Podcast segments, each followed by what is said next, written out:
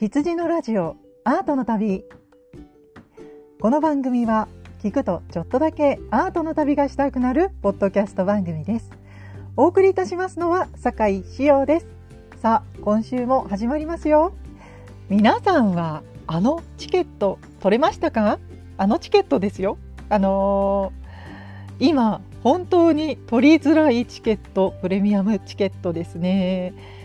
何かと言いますと東京国立博物館の国宝展のチケットです。ねえなんかたまにツイッターのトレンドに上がったりしていますが東京国立博物館創立150周年記念特別展国宝東京国立博物館のすべてという展覧会が現在開催中です。場所は東京国立博物館の平成館特別展示室にて会期が2022年10月18日から来月ですね。12月の11日日曜日までの会期となっています。何度かご紹介していますが一応展覧会の概要を今回もお読みいたしますと本展は東京国立博物館創立150年の大きな節目を記念して開催するものです。150年の間に積み重ねられた約12万点という膨大な肖像品の中から国宝89件すべてを含む名品と明治から令和に至る150年の歩みを物語る関連資料を通して東京国立博物館の全貌を紹介します。展示は2部構成で計150点を展示。東京国立博物館に初めて来館される方には新発見の場として。親しいリピーターの方には再発見の場として。魅力的な展示内容と展覧会場を創出しますということで現在開催中の展覧会ですね。来月残念ながら終わってしまいますが日本が定めたこの国宝89件を全て観覧できるという国宝展ですね。展覧会が始まった頃から主に NHK さんの方で紹介されていましたね。というのは日曜美術館だけではなく歴史探偵と英雄たちの選択そして NHK スペシャルの方でもやっていましたでしょうか。この辺りの文化系の番組で軒並み東京国立博物館の特集をされていました。展覧会の内容を紹介したものであったりとかこの東京国立博物館ができるまでといった歴史を取り上げたものなどいろいろやっていましたね。そのせいなのか本当にこの国宝展のチケット大変取りづらくなっています。先日もありましたね。11月15日のことでしょうか。ツイッターの方で国宝展のチケットという単語が日本のトレンド上位に上がっているのを目にしたことがある方もいらっしゃるかもしれません。ね、なかなかこの国宝展のチケットというのは本当に取りづらくなってましてまずサイトにつながらないでつながったと思ったらもうすでに売り切れているという本当にあのさながら有名ロックアーティストのライブのチケットのようなそれぐらい入手困難なチケットとなっております。で私はというとそうですねチケット争奪戦にはちょっと参加しておりませんでしてなかなかの私は岐阜という地方に住んでおりますのでそうですね予定が立てづらいということもありましてうんちょっと落ち着いてチケット取れたら行こうかなと思ってたんですけれどもこんなに争奪戦になっているとはという感じでちょっとうん半ば諦めがちという感じになっています。ね、リスナーさんの中では国宝展のチケットを手に入れて見に行けたよもしくは見に行く予定だよという方もいらっしゃるかもしれませんね。でツイッターを見ているとたまにキャンセルされたチケットを買える時があるようなのでこうチケット購入サイトをリロードしながら待っているといいですよというツイートを見かけることがあります。ですのでそうしてキャンセル待ちの状態にしてチケットを取っている方も多いようですね。うーん私も見に行きたいんですけれどもそうですね。11月12月あたりで東京に行ける日があったらなと思っています。まあ行けたとしても1泊2日か日帰りかなと思っています。あの私は竹内製法も好きなので今展覧会やってますよね。そちらも見たいのでうん東京に行ける日があってその日に運よくチケットが取れたら国宝展見に行きたいなと思っていますがまあ多分無理だなと、はい、半ば諦めております。であの国宝は逃げません。あの国宝は逃げないので機会を見つければまた出会えるチャンスはあるはずです。ただあの89件一堂に会しての展示ということは多分今回限りかな、まあ、あってもねまた数十年後になるのかなという気がしています。で特に古い絵画や古文書の類というのはなかなかね、あの劣化することがありますので紫外線を嫌いますのでなかなか外に出てこないかなということがあります。でもですね国立博物館所蔵の作品たちということなのであのいつもですね収蔵品展というのはやっています。こちらの収蔵品展というのは以前もメールにありましたけれどもあの常設展もなかなかいいですよというお話のメールをいただいたことがあるかと思いますけれども東京国立博物館さんのこの収蔵品展というのは本当にすごい展覧会がいつもやっています。で今回の企画展150周年記念の国宝展というのは平成館という施設でやっていますこれはですねあの本館が一番門入ってすぐのところにあるんですけれどもそれをこう抜けていって奥の方にある施設ですね、まあ、平成館というだけあって平成に建てられた施設だと思うんですがこちらの方でやっています。で平成館というのは国立博物館さんの方でも企画展というのがいつもやってるんですね。この企画展をやる展示室がだいたい平成館という施設でやっています。やっぱりメディアに出るのは企画展の方が多いので皆さんは東京国立博物館に行くなら大体平成館に行かれる方が多いのではないかと思います。私も実際そうでしたが実はですね他の施設も素晴らしいんですね。で特に本館ですね。本館の方ではいつもすごい展示をやっています。で特にメディアに出ていなくても普通にしれっと国宝が出ていたりもします。で国宝だけでなくて重要美術品重要文化財などもしれっと出ています。であれこれ教科書で見たことあるやつだなみたいのが普通に展示されています。で企画展がですねやっぱり面白いので皆さん行かれる時は平成館だけ見て終わってしまうという方が大変多いと思うのですが本館もすごいんですよ。あの本館エントランスも有名ですよね。半沢直樹とかで使われたりするようなあの本館ですね。本館の入り口大階段もすごく綺麗なんですけれども中の展示室も内容が素晴らしいのでぜひあの訪れた方はですね本館の方も行っていただきたいと思っています。で他にもですね本館だけでなくて今言いました企画展がやっている平成館そして東洋館と法隆寺宝物館表敬館黒田記念館そして資料館といろんな施設があります。特にそうですね人気なのは東洋館と法隆寺宝物館でしょうか。こちらの展示室もなかなか充実した内容となっています。ですので他の施設もですねいろいろすごい美術品が見られるということになっています。ぜひ東京国立博物館訪れたら平成館だけではなくて本館も見ていただきたいと思っています。で特にですねまあ行くことがあればですが私は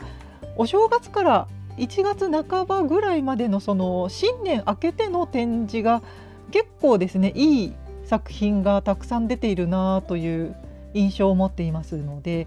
私はそうですねあの展覧会巡り実はお正月明け1月ぐらいに行くことが多いです。あのそうですねお正月おめでたいからなのか国宝が多めに出てるなという印象を持ってます。はいで国立博物館12万点も作品があるということでそして国宝89点全部一気に見られるという機会は、まあ、今回限定となっていますけれども普段もですね展示されている作品多いです。数点ずつだったらいつでも見れると思っておりますのでまあなかなかプレミアチケットですのでねチケットを今回取れなかったという方はこれを機にですね別の機会にまた国立博物館訪れてみてはいかがでしょうか。実はですね普段も結構いい展示をされているんですよ。そして東京国立博物館さん実は我々の所属しております日本工芸会の事務所もあります。はいあの本部があるんですね。ですので私たちの心臓部でもあります。そういったご縁がありますので東京国立博物館さんたまには訪れてみてください。そして国立博物館他にもありますね。九州の方の国立博物館そして京都も国立博物館持ってます。どの施設もですねさすが国立というか本当にあの収蔵品が豊富でいつもいい展示をされています。いつ行っても外れがないと思っております。まあ休館日もあるのでそれは外れですけれども本当にいつもいい展示をされていますので普段の国立博物館さんの収蔵品店も覗いてみてはいかがでしょうか。はいということでなかなか今回の国宝展ですねチケットが取れないということで国宝展のプレミアチケットのお話でした。さて今回の本編ですが前回箱根の彫刻の森美術館のお話をいたしました。本編は引き続きこちらの方のお話をしたいと思います。前回のおさらいをしたいんですけれども彫刻の森美術館ですね。まず入り口入ってすぐにブールデルの弓を引くヘラクレスのブロンズ彫刻がありました。でその周りにはブールデルやロダンマイオールなど19世紀末から20世紀にかけての巨匠たちのブロンズ像がたくさん展示されていました。そして坂を少し下ったところに子どもたちが遊べるような楽しい彫刻作品が置いてあるそういったスペースがありましてさらに山を下っていくと一番奥にピカソ館があります。ピカソ館ではピカソの作品が160点ほど展示されているという充実した内容となっておりまして絵画や彫刻陶芸作品そしてタペストリーなどさらには映像作品までもが展示されているというそういったそういった施設がありました。ピカソ館を見たところで前回終了しています。ということで今回は後編ですね。ピカソ館を出てからもう半周して彫刻の森美術館の出口まで行ってみたいと思います。それでは本編の方に参りましょう。今週も彫刻の森美術館の旅へと出かけましょう。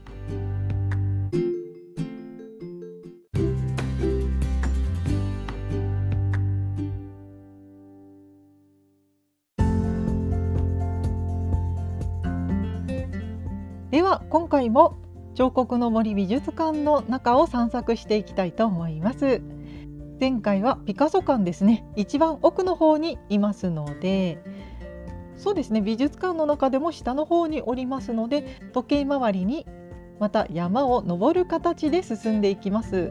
そういえばですねいろいろ私はすっ飛ばしてピカソ館に来ておりますがあの中はですね庭園となっています。で生垣が綺麗に配置されたりしていましてでその生垣の中にいろいろとこう彫刻作品がぽつりぽつりと展示されたりしています。ですのでそういったものを鑑賞しながら庭園を歩いていくという形になっています。でピカソ館にそうですね来るまでに出会った彫刻ですと例えば「山野を歩くバンゴッホ」こちらはオシップ・ザツキンさんの作品あとはエミリオ・グレコの腰掛ける女2水浴びする女とうずくまる女という作品。あとはフェルナン・レジェの歩く花という作品がピカソ館の前に佇んでいます。でピーター・ローガンの平和のためのパイプ宮脇愛子さんの移ろいなどが並んでいます。そうですね。とても印象的だったのがマイスカイホール84箱根という作品ですね。井上武義さんの作品こちらすごい大きい球体がこう宙に浮かんでいるようなステンレス製の球体がこうチェーンでこう吊り下げられて宙に浮いているようなそういった作品もすごく大きくて見応えがありましたね。こういった彫刻作品を見ながらぐるっと回っていっています。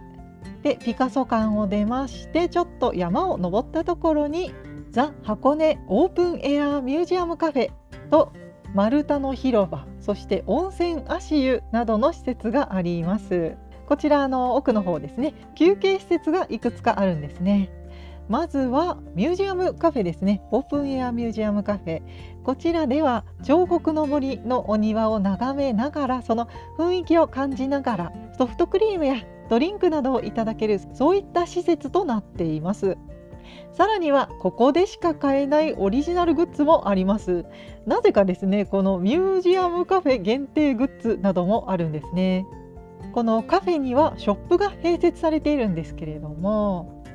ミュージアムカフェオリジナルバッグというバッグが売ってました。こちらはキャンバス地のしっかりとしたトートバッグでしてで私実はこのバッグ購入したんですけれどもザ・箱根オープンエアミュージアムカフェのロゴマークが入っているといったそういったトートバッグを買いました。とても使いやすそうなバッグだったのでちょうどあのプリントを入れるのにいいんですね。ですのであの大学に持っていく道具入れに使っています。ちょうどいいですね。美術の先生なので。はい。こういったバッグですとかオリジナルバッグですとか他にも、えー、和菓子屋さんとコラボした飴。この彫刻の森の作品が切り絵のようにパッケージについているそういった飴などいろいろとお菓子やグッズが売っていました。あとはですねこちらのカフェでは椅子もあのデザイナーズチェアが採用されていました。で特にたくさんあった椅子があったんですけれども椅子の回で私が紹介しましたパントンチェアが使われていました。こちらのベルナー・パントンさんの椅子ですね。プラスチック椅子の代表的なこのデザイナーズチェアですね。こうちょっと機能的な形というか体にフィットしそうな曲線的な形が特徴的なパントンチェアプラスチック椅子の代表的な椅子ですね。パントンチェアがたくさんミュージアムカフェに並んでいました。こちらの椅子に座りながら彫刻の森のお庭を眺めることができるそういった施設になっています。さすが彫刻の森椅子にもこだわっているなぁと感じました。デザイナーズチェアに座ってお庭を見ながら作品たちを見ながらカフェで一息というのもいいかもしれませんね。そしてこちらのお店の隣には足湯のコーナーもあります。で私が箱根に行ったのはもう真夏だったので足湯は特に入らなかったんですけれどもこれから寒くなりますのでね。そして起伏の激しい山の中腹にあるような美術館なので歩くのがすごい大変なんですよね。ですのでカフェや足湯で休憩してくださいといったそういった施設がこの辺りにありました。ということでカフェで少し休憩などしていただきましてカフェの正面を見ますと何やら塔のようなものが立っています、えー、ちょっと彫刻の森の中にあるタワーちょっと気になりますね。ですのでそちらの方へ行ってみましょう。カフェの目の前にそびえている塔。こちらの塔はですね外から見ますと形は円柱状ですね。円柱状のそして白い柱がこうまっすぐ立ってましてこの円柱をぐるりと取り囲んでいます。円柱の壁は外から見るとうん黒っぽいようなグレーっぽいようなそういった外壁の細長い塔こちらが立っています。この塔の名前は幸せを呼ぶシンフォニー彫刻という名前の彫刻作品です。高さは18メートルあるということで5階建てのビルぐらいの高さがあるでしょうか。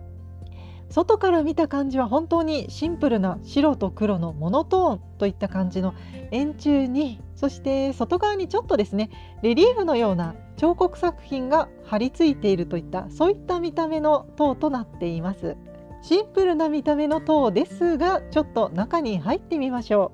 う。そうしますと螺旋階段がありましてその螺旋階段を上がっていきますと少し踊り場になっています。この踊り場からこの塔の内部を見上げてみますと実はですね外から見た感じだとあまりこう綺麗に見えなかったんですが実はですね中から見ますと一面ステンドグラス張りの壁になっています。で中から見ますとその外から差し込む光がキラキラこう入ってきまして色とりどりのステンドグラスがこの光を通してきらめいているといったそういった情景が広がっています。この塔ですねめっちゃくちゃ綺麗です。で少し前にインスタグラムの方で有名になりましたね。だいたいこの彫刻の森箱根で検索するとこの幸せを呼ぶシンフォニーのこのステンドグラスの内部の写真が出てくるのではないかと思います。で私はこの写真を見ていたのでなんとなく知っていたんですけれども中に入って実際見てみますと本当に想像以上の美しさでした。で教会でカトリックの教会でよくステンドグラスが使われているんですがそれをこう彷彿とさせるようなデザインとなっていますあの明確にこう形があるわけではないんですキリストがいるとか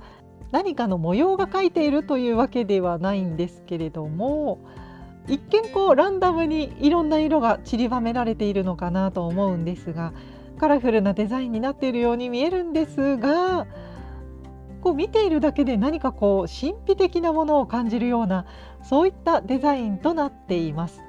こちらの作品を作ったのはガブリエル・ロワールという方です。今回このガブリエル・ロワールさんを紹介してまいります。フランスのグラスアートの巨匠ガブリエル・ロワールさんこちらの方は1904年生まれ1996年に亡くなっていますこちらの方はフランス北西部大和渓谷に囲まれたメーヌ・エ・ロワール県フアンセにて生まれました両親とも信仰の厚いカトリック教徒の家庭に生まれています。そんな家庭環境もあったせいでしょうか？ガブリエル・ロワールさんは幼くして教会芸術に興味を持っています。幼少期からアンジェの聖モリス教会の修復作業を手伝い12世紀のステンドグラスアレクサンドリアの聖カトリーヌという作品に感動したことがきっかけで幼い頃から本格的にステンドグラス職人を目指しました。1926年にはステンドグラス制作の大家シャルル・ロランに指示。シャルトルに移住してアトリエ・ロワール工房を起こします。しかしその後転機が訪れます。第二次世界大戦が起こりましてフランスにもかなり戦闘がありましてその戦争の爪痕がですねその後残ってしまいました。ロワールさんはステンドグラス職人として戦争の後フランス各地の教会を巡り壊れた教会たちをスケッチして回るといったそういった旅をします。そしてその旅の中で修復案もデッサンしていくといったそういった旅をしたんですね。第二次大戦が終わってこの爆撃によって痛めつけられたこの街を歩き回りスケッチを続けました。特にたくさん爆撃があって廃墟と化してしまったフランスのシャルトルの街をたくさんクロッキーで描きました。たくさんこう戦争で失われてしまった教会を再建していかなくてはいけない。そういった場面に直面したロワールさん。たくさんこう教会が壊れてしまってその教会をこう直さなくてはいけないといった。そういった機運にフランスはなっていたんですね。で教会がたくさん壊れてしまってそれを再建すればいいと口では簡単に言いますがこの石組みの教会を元に戻すためにはどうしてもこの石がこう細かく砕けてしまったりしているので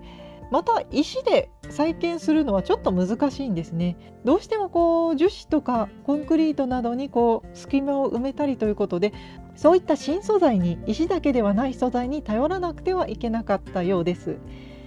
そういった新しい新しい技法を取り入れながら教会を再建していく。そういった時代の中で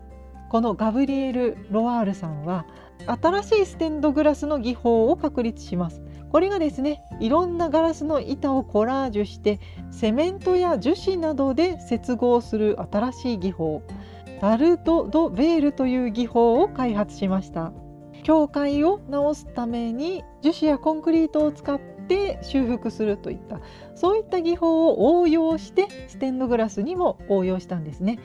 そういった形で新しい技法ダルド・ド・ベールという技法が作られました。このガブリエル・ロワールさんの新しく作った技法ダルド・ド・ベールという技法でたくさんの教会のステンドグラスが復活していきました。そしてこの技法ダルド・ド・ベールという技法はさらにこのステンドグラスの技法がよりその表現が自由になったということでこのロワールさんの仕事がですね世界的に評判になっていきました。こういったことからロワールさんはヨーロッパ各地やアフリカ北部アメリカそして日本など世界中からですね注文が殺到していきました。で実は日本のミッション系の学校にはたくさんキリスト教の教会が併設されているんですけれどもロワールさんのステンドグラスの入った建物のあるこの教会のある学校がかなりあるようです。でちょっとそうですねその学校それぞれを調べることはできなかったんですがインターネットに出てくる施設ですと宮城学院大学さんがロワールさんのステンドグラスが使われているようです。で他にも鬼怒川金谷ホテルさんでも施設の中でこのロワールさんのステンドグラスが使われているようです。そして先週ご紹介しましたピカソ館も実はステンドグラスがはまっているんですがこちらもおそらくロワールさんの作品だと思われます。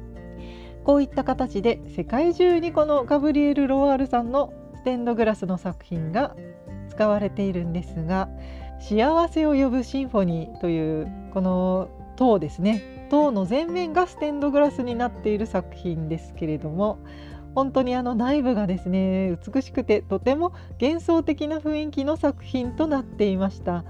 本当にステンドグラスだけでこんな空間が作れるのかという何と言いますかキリスト教はやっぱりこう見上げると天国にこう続くはしご階段があってこう天国に行けるぞっていうそういった考えがあるんですけれども本当にこの天国に続くような階段そういったものをイメージしているのかなと感じられましてうん本当にすごくですね神秘的な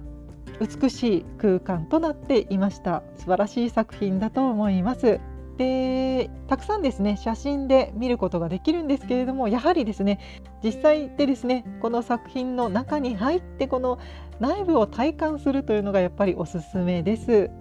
幸せを呼ぶシンフォニーですね。外から見た雰囲気と全然中に入った時の印象が違う作品となっていますので是非中に入っていただきたいんですが中がですね螺旋階段になっています。で踊り場からだいたいこう上を見上げて綺麗だなって見上げるんですが高所恐怖症でない方はですね是非上まで登ってみてください。で実はですね塔の上まで登ることができますでこの螺旋階段本当にあの下スケスケなので怖いんですけれども螺旋階段をこうぐるぐる回っていきますとこの横目にステンドグラスの光のこの揺らぎを体感することができます。で横目にこのステンドグラスたちを見ながら上まで登っていきますと頂上の部分は展望台になっています。でこの箱根の山々を一望することができます。とても見晴らしのいい展望台となっています。ステンドグラスの彫刻作品としてもそして展望台としても楽しめるといったそういった作品となっています。幸せを呼ぶシンフォニーですね。彫刻の森へ行ったらぜひお楽しみください。素敵な作品となっています。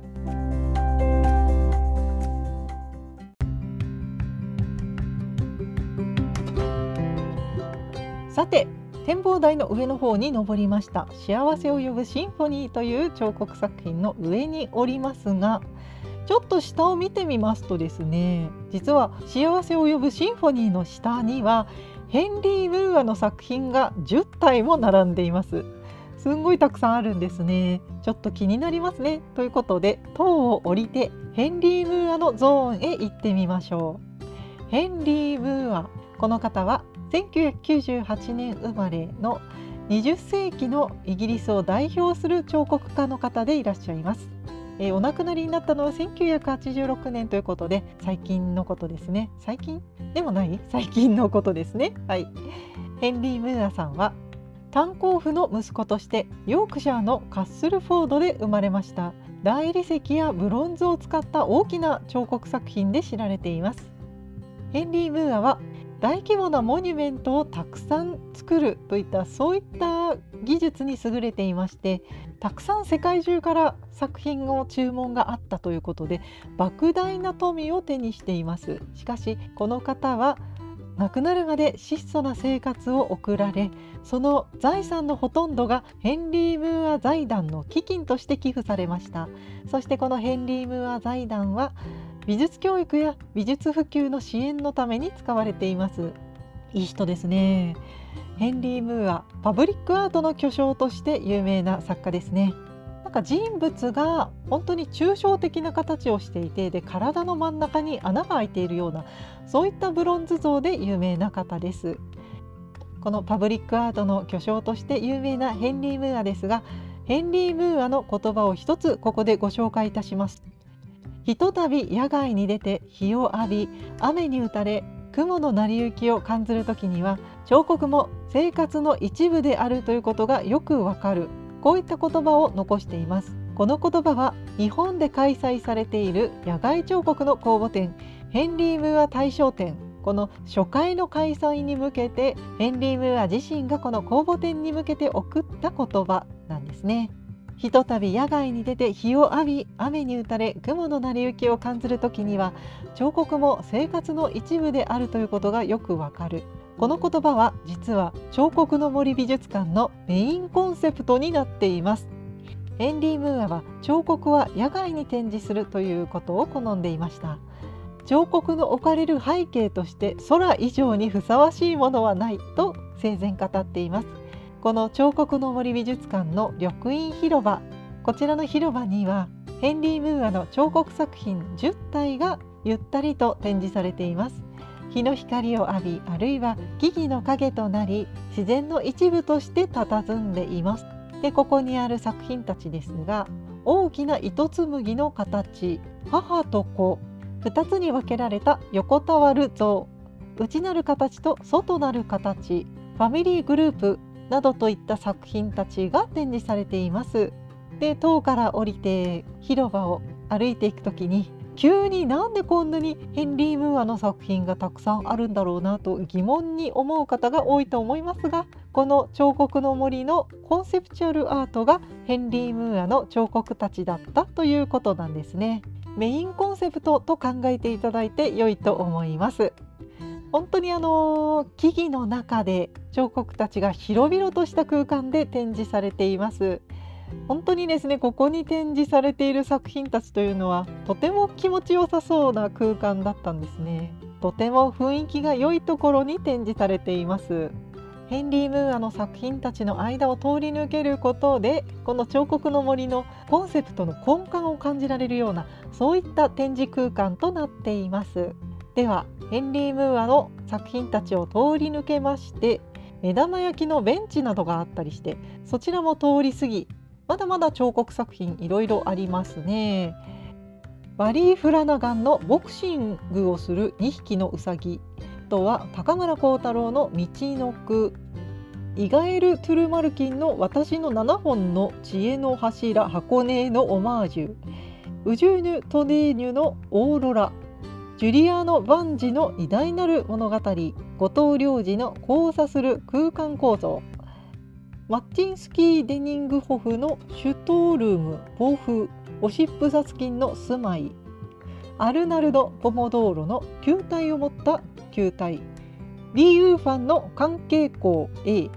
村上武義の森のラビラント。などなどですね。本当にあのいろんな作品が展示されています。こういった有名な作家たちの彫刻作品を鑑賞しながらですね入り口付近まで戻ってまいりました。いやただ展示されているだけではなく中にはですね電動で動くような作品などもあったのでうん山の中の屋外の展示なんですが、ね、電動の作品もあったりしてどうやって展示されているんだろうなとその展示方法なども鑑賞しながら気になったりもいたしました。さて入り口に戻ってまいりました。で入り口にはですね実は建物がいくつか並んでいます。まずは入り口のところにあるのは本館ギャラリーですね。そしてまあ出入り口となっている施設があります。こちらの方にはマルチホールそしてショップとレストランがあるといったそういった建物が続いています。ということで屋外だけではなく室内展示もまだまだあるんですね。ということで最後にこの辺りを散策していきましょう。まずは本館ギャラリーですね。本館ギャラリーは現在名作コレクション展が開催中です。開催概要をお読みいたしますと彫刻の森美術館は日本で初めての野外美術館として1969年に開館しました。これまでに収集された作品は2000点余りに及びます。今回はそのコレクションの中から近現代彫刻の夕品を選び開館当初からそのままの姿をとどめる本館ギャラリーに展示します。野外とは趣の異なる静筆な雰囲気の中でじっくりと作品をご鑑賞いただけますと幸いです。ということで本館ギャラリーは2階建ての建物となっておりまして室内で見られるということで比較的小さい作品、まあ、それでも人のせ人の背丈よりも大きい作品もありましたけれども中小の作品ですね小さめの作品やそして大きくても雨に濡れると困るような作品が展示されています。展示室の中に入りますとジャン・デュ・ビュッフェの大きな作品とかジョアン・ミロのタペストリーが壁に飾られていたりですとかアルベルト・ジャコメッティの腕のない細い女これもそんなに大きくない作品でした。あとは2階に上がりますとコンスタンティン・ブランクーシの接吻そしてアメデオ・モディリアーニの頭部などが展示されていました。で私は春頃にですねモディリアーニの彫刻を大阪中之島美術館でまあ、モディリアーニの彫刻そういえばあの本物は来てなかったんですよね。あの写真でしか見られなくって。でモディリアーニ実は彫刻も作っていますよということを知りました。そしてこのモディリアーニが彫刻を習ったのはブランクーシという作家だったんですけれどもこのモディリアーニの実際の彫刻とそしてお師匠様であるブランクーシの彫刻とが同じ部屋に近い場所に展示されていました。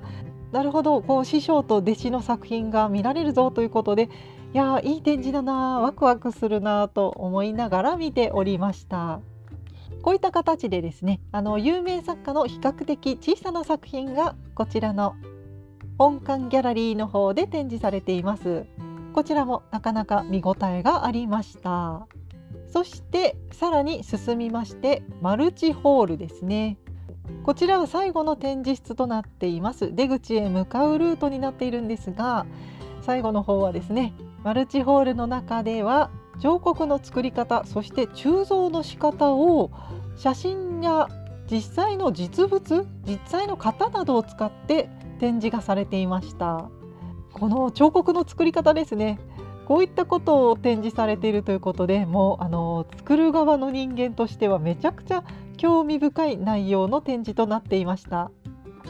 こちらのマルチホールでの展示ですけれども彫刻ができるまでには作家のいろいろな思いや制作の過程があります。身の回りのちょっとした出来事や気づきから作品が生まれることもあります。彫刻をよりよく理解するためにこのスタジオではそうしたヒントやアイデア試み制作の手順模型や素描や作品へ移り変わる様子などを紹介します。ということが書いてありまして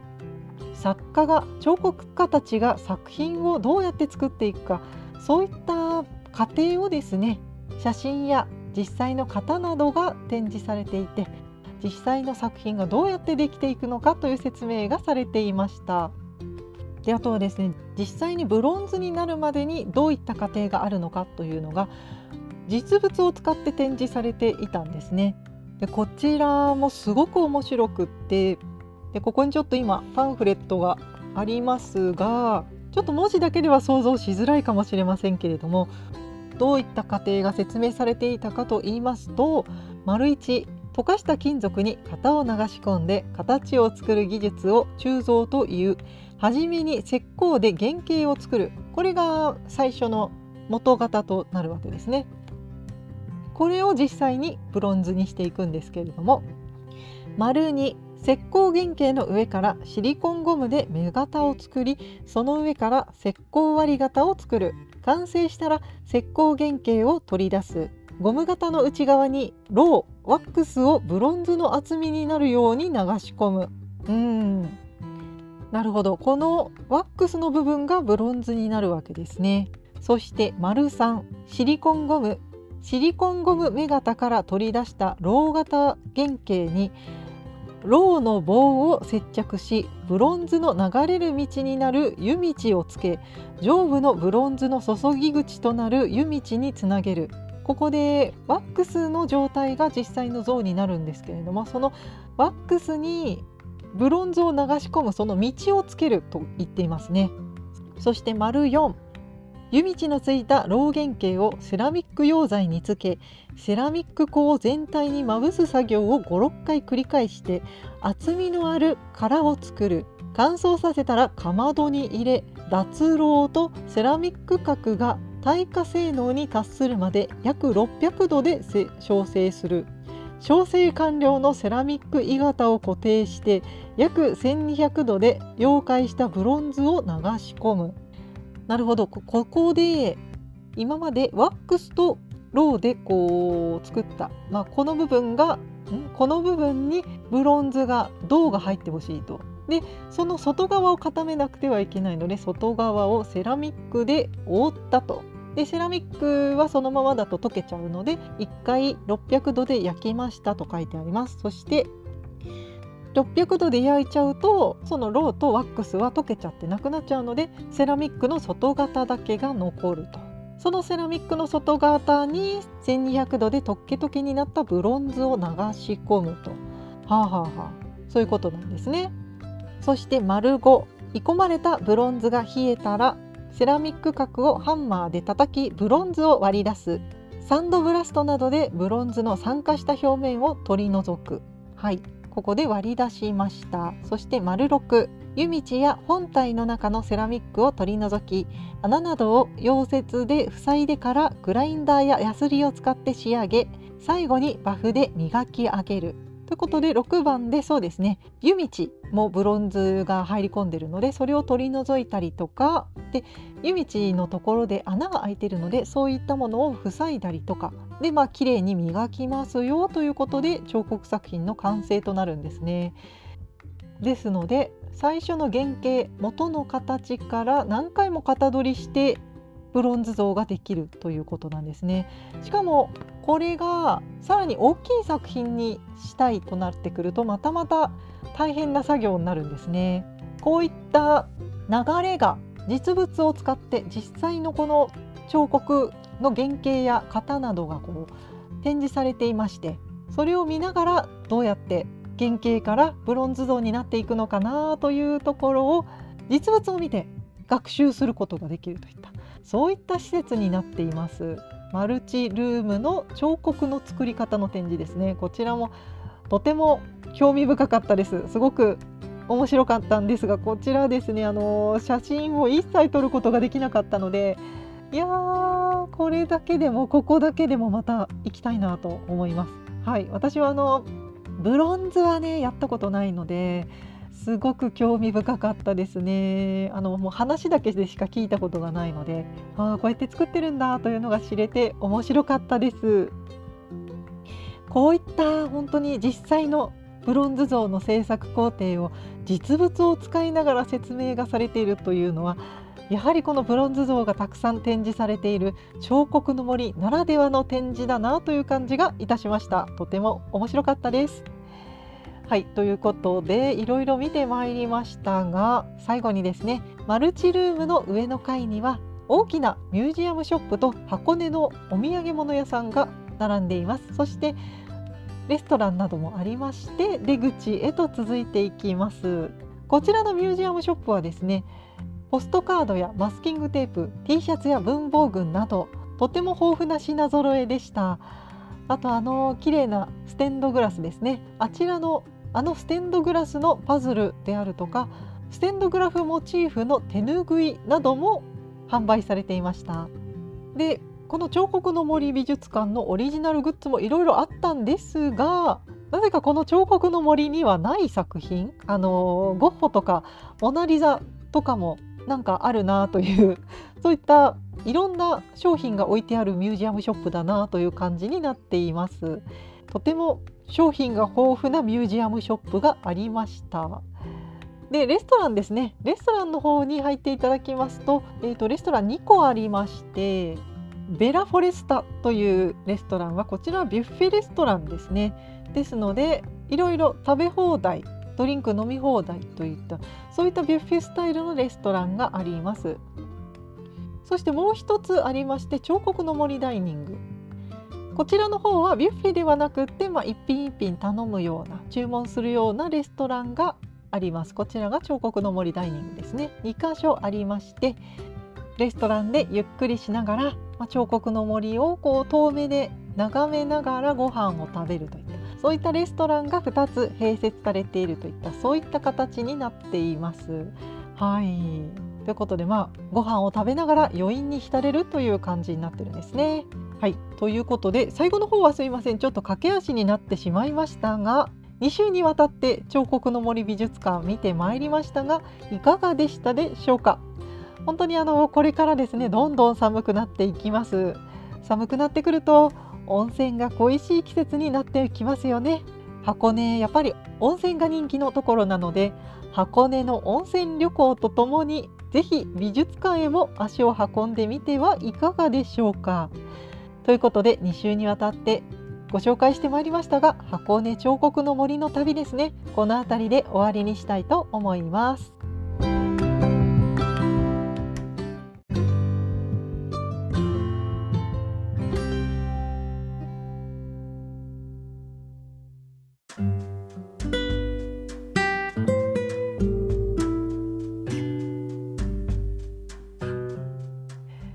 お帰りなさいませ。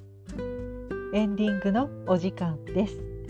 そうそうエンディングでは先週あの BS 日テレさんでやっていたブラブラ美術博物館のお話をしたいんですけれどもあの箱根ポーラ美術館ではピカソ展がやってましてこちらの紹介をですねブラブラ美術博物館さんでやっていました。で彫刻の森美術館のピカソ館の中で映像作品がありますと紹介したんですがこの番組の中で映像作品のこともちゃんと紹介されていましたね。であの、私が大好きというか本当にとても尊敬している山田五郎さんがこちらのことを紹介されていました。ピカソの映像作品「ミステリアス・ピカソ」というこの映像作品が紹介されていました今回この箱根ポーラ美術館の中でこの映像作品が流れているという紹介だったんですが箱根彫刻の森美術館のピカソ館の中でも2階の展示室で流れています。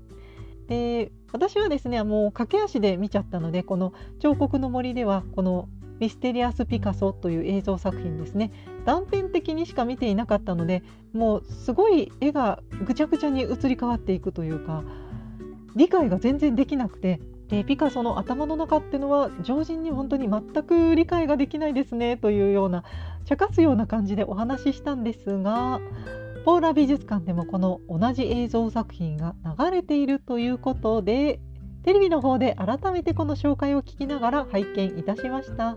でこの映像作品「ミステリアス・ピカソ」という映像作品はピカソが1枚の絵このコンポジション1955年夏という絵画こちらの絵画を完成させるまでのキャンバスの状態を映し続けた映像化したというそういった映画になっています。でキャンバスをずっと映し続けたわけですがこの最初と最後が全然違うというか違いすぎると言いますかですねピカソが白いキャンバスを描き続ける中でそのやり取りをする過程で1枚のキャンバスをずっと写し続けているのにその間にこう絵が5枚ぐらいは最低でも5枚ぐらいは描かれているんではないかというぐらいですね。描いた上に描いた上どんどん塗り重ねて塗りつぶしていくんですね。どんどんどんどん違う絵になっていきました。でコンセプトは一緒のはずなんですけどなんかもう最初と最後で全然違うんですね。でたまにこう絵が描いてあるその上に紙を貼ってコラージュして紙を貼ったことで大胆に消してしまっているみたいなでまたさらにその上に書いてまた消してみたいなことが行われていました。で本当にこのコンポジション1955年夏という絵画が完成するまでの過程を知ることができるんですけれどもそういった映像作品なんですがまあ一連のこの映像を見てもやっぱりピカソは私たちのような一般人には常人には理解できないな超越しているなと感じたんですがこのどんどん上に上に塗り重ねて消しては書き消しては書きという行為を重ねていくといったで全然最初と最後で違う絵ができているというそういった過程を見ていくうちにピカソっていう人は絵を描き直すっていうことが全然嫌じゃないというか苦にしていないということが分かりましたね。で絵を描く人っていうのは大体その最初のインスピレーションで絵を描きますがで大体こう下絵を描きますよね。で下絵を描いてちっちゃい絵を描いて大きい絵に最初のコンセプト通りに書き込んでいく大きい絵をまた改めて描くということをするんですがピカソはもう最初から本番っていうか本番が何回もあるみたいな感じで描いてますね。大体普通の作家はですね、まあ、途中まで行ってうまくいきそうだったらもうそのまま書き上げるというか全部は直さないんですよね部分的にこう顎が気になるなとか手が気になるなっていうとこで部分的に直して仕上げていくと思うんですけれどもそういう人が普通だと思うんですがピカソは結局なんか一箇所直したら他の部分もう整合性が取れなくなっていて結局全部書き直すみたいなことで全部直すんですよね部分的に直すっていうことしないんですよ。ていうか部分的に直すんですけれども結局全部に手を入れてしまうという感じで何回も何回も書き直してました。で書き直すっていうことが嫌じゃないっていうことからピカソは単純に絵を描くのが好きな人なんだなという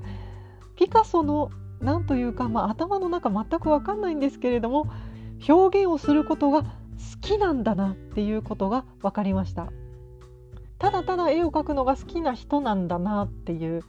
そしてそれを苦労全く苦労だとは思わないんだなというそういった映像作品を見ていてそういったことを感じました。はいということで前回の補足になりましたけれどもいやー今関東ではピカソがたくさん見られるということでいいですね。羨ましいですね。今ポーラ美術館でピカソの展覧会がやっていてそして上野の国立西洋美術館でもピカソ展がやっていますので、ね、今関東ではピカソがたくさん見られていいですね。羨ましいですね。ただ今箱根のポーラ美術館でやっているピカソ展はその後ですね広島美術館の方に巡回するということなので私は広島に来るのを待ちたいと思います。まあね箱根なかなか混んでそうですので広島に来たらゆっくりゆったり見られるんじゃないかなと密かな期待を抱いていますけれどもはい。広島でゆったり見れるといいなと思っています。でまあどうですかね。なかなかまた世の中がちょっとねコロナが流行ってきたりとかしていますが私はまあ特に風邪などひかずに元気にしておりますけれども、まあ、お出かけもねなかなか気を使う季節になってきました。で私もちょっと引きこもって作品を作っていますけれどもちょっとですね頃合いを見てまたお出かけしたいなと思っております。で本当に急に寒くなってまいりましたので皆様もですね暖かくしてお過ごしください。そしてお出かけされる方は本当にお気をつけてお出かけください。でも楽しんできてくださいね。では今回はこの辺りで終わりにしたいと思います。羊のラジオアートの旅へのご感想はツイッターでハッシュタグ羊のラジオをつけてつぶやいてください。ハッシュタグ羊のラジオ。羊とラジオはカタカナでお願いします。さらにご感想をくれるメッセージフォームもございます。こちらのメッセージフォームは羊のラジオアートの旅の番組概要欄。説明文の一番下にメッセージ投稿フォームのリンクがございます。そちらからアクセスして番組へのメッセージをお送りください。そしてメッセージ投稿フォームには住所氏名を書く欄もございます。住所氏名の記載のある方にはお礼として私が行ってきた展覧会の絵はがきをお送りいたしますのでぜひメッセージフォームへのご感想をお待ちしております。そしてパーソナリティ本人は Twitter と Instagram をやっております。こちらのアカウントはローマ字で春の羊。HARUNO 春の HITSUJI 羊で検索してみてください。またラジオ用に春の羊アンダーバーラジオでアカウントを作りましたのでこちらも合わせてご覧ください。それでは今回はこの辺りで終わりにしたいと思います。この週末少しだけアートの旅に出かけてみませんか？きっと素敵な時間を過ごせるはずですよ。羊のラジオアートの旅お送りいたしましたのは酒井しおでした。それではまた次回の配信まで。さようなら。